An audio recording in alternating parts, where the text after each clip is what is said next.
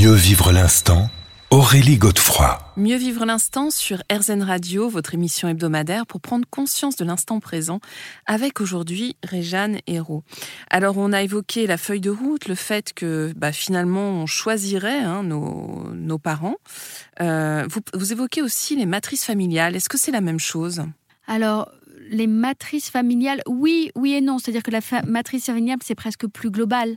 Euh, il y a cette forme de, de, monde spirituel où, on irait vers un certain type de parents. Mais après, oui, dans, les matrices familiales, intègre la psychologie des parents, leur propre lignée, euh, et tout cette, euh, ce, poids. En fait, ce bagage qu'on doit accueillir, hein, c'est ça. Ce, Tout ce bagage qu'on doit accueillir dans, dans euh, quels sont les, vécus de, nos lignées euh, maternelles, paternelles, des, et, dont on est euh, porteur, garant, et qui nous appartient peut-être à un moment de conscientiser Mm. Euh, et d'accepter de porter ou de dire maintenant je dépose ce fardeau en mon nom et au nom des générations à venir. Oui, ce qui semble ressortir en tout cas de, ce que vous dites, c'est que on ne peut pas, enfin, il faut pas se victimiser. C'est vraiment le propos, c'est-à-dire qu'à un moment, face à, à, une vie terrestre, et notamment là, puisqu'on est dans le cadre de la naissance, donc de la famille, il y a des circonstances.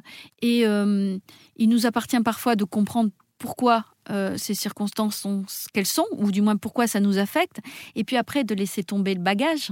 Euh, donc c'est une forme de lâcher prise aussi. C'est une hein. forme de responsabilisation et de lâcher prise. Ça nous appartient euh, d'aller voir et puis de dire à un moment ça m'appartient plus. et c'est à la fois pour voir, avoir rencontré beaucoup de gens qui ont fait ce travail sur leur lignée, c'est aussi beaucoup de réconciliation. C'est-à-dire que quand on, même s'il y a eu violence euh, dans, dans des lignées, des lignées de femmes maltraitées ou des lignées de, de mères qui n'ont pas été de bonnes mères, à un moment quand c'est vu, ça permet de ne pas reproduire le, schéma inconsciemment.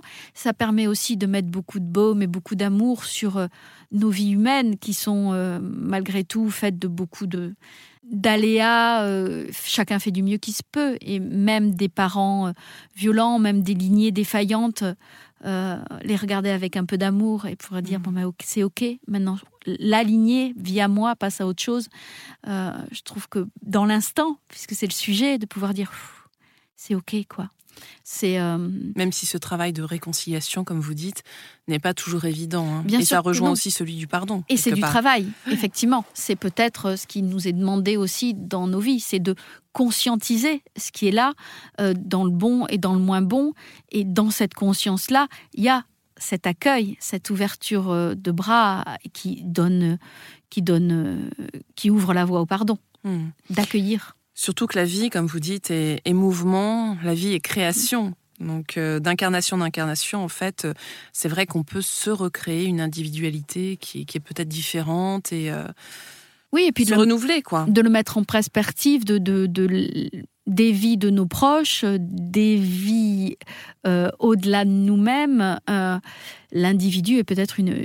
C'est intéressant pour ça aussi, une notion beaucoup plus souple que ce qu'on imagine on est soi, on est nos parents, on est nos voisins, et ça revient à cette notion qu'on a effleurée au début, qui est celle de la relation. En fait, on est en relation tout le temps, et se poser dans l'instant et, se rendre compte que nous ne sommes que relation, relation à ce qui est là, relation à nos proches, et que on est modelé en permanence par la relation.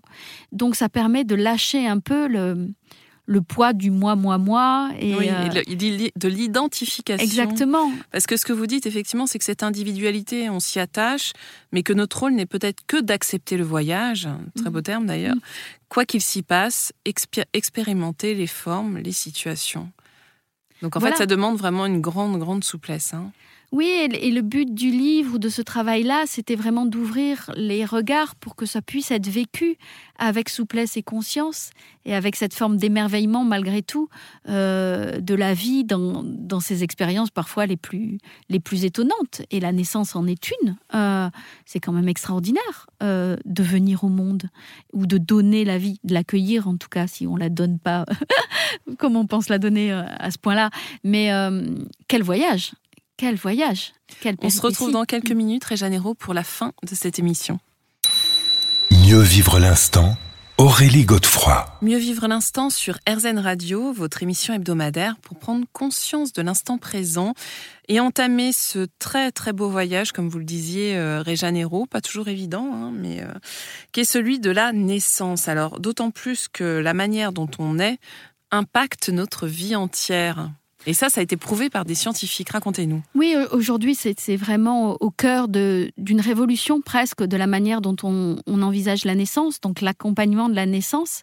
Euh, c'est qu'on s'est rendu compte que euh, la manière dont on a vécu euh, les neuf mois au sein du ventre de notre mère et la manière dont on est impacte notre psychologie, voire notre santé. Euh, aujourd'hui, Concrètement, ça donne quoi? Ça donne quoi? Ben, Par exemple, si la mère a eu un choc pendant la grossesse, euh, à un certain moment, ça peut impacter la fragilité cardiaque d'un enfant. si la mère s'est mal nourrie, l'enfant va peut-être penser dans le ventre que le milieu dans lequel il va naître est hostile, donc va développer une morphologie qui a tendance à stocker. Euh, parce qu'il ne va pas y avoir grand-chose à bouffer dehors. Alors que peut-être c'est pas du tout le cas. Mais il va recevoir une carte postale de l'extérieur qui est celle on mange pas beaucoup et il va développer une morphologie adaptée. Et c'est aussi le cas pour la psychologie. Euh, si la mère euh, vit des choses difficiles pendant la grossesse, l'enfant va pouvoir développer une forme d'anxiété alors qui à la fois lui est propre parce qu'il a peut-être choisi cette mère pour ça pour développer un caractère anxieux, euh, selon la, philosophie de Sylvie Ouellet, on choisit des parents qui nous donnent un certain caractère parce que c'est ça qu'on a à vivre. Mais en tout cas, c'est réel. Et on sait qu'aujourd'hui, un enfant, la manière dont, il, dont on en a pris soin pendant la grossesse, à la naissance et dans les mois qui suivent, impacte sa faculté à aller dans le monde en confiance ou pas. Alors c'est réversible, mais l'impact est réel, c'est prouvé scientifiquement.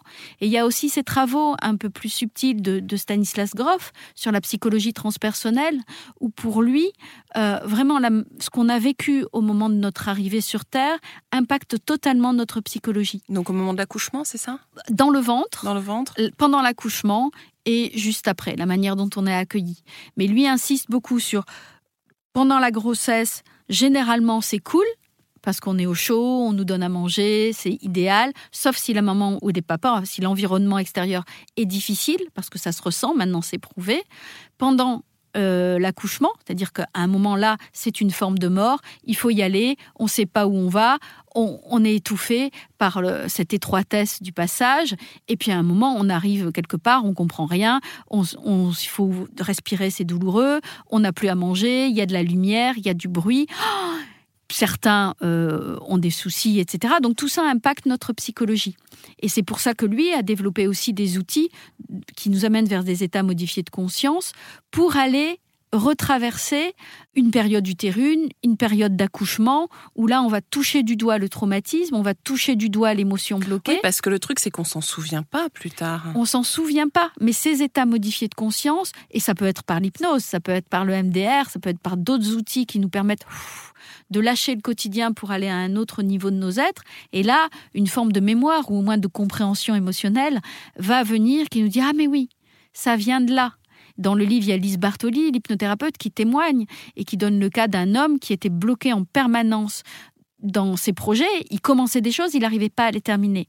Et en hypnose, il s'est retrouvé dans un, une espèce de grotte qui était en fait la, cavité utérine et, et, impossibilité de sortir. C'est un homme qui avait mis un temps fou à sortir, qui voulait pas sortir, et en fait il reproduisait toujours le même schéma dans sa vie.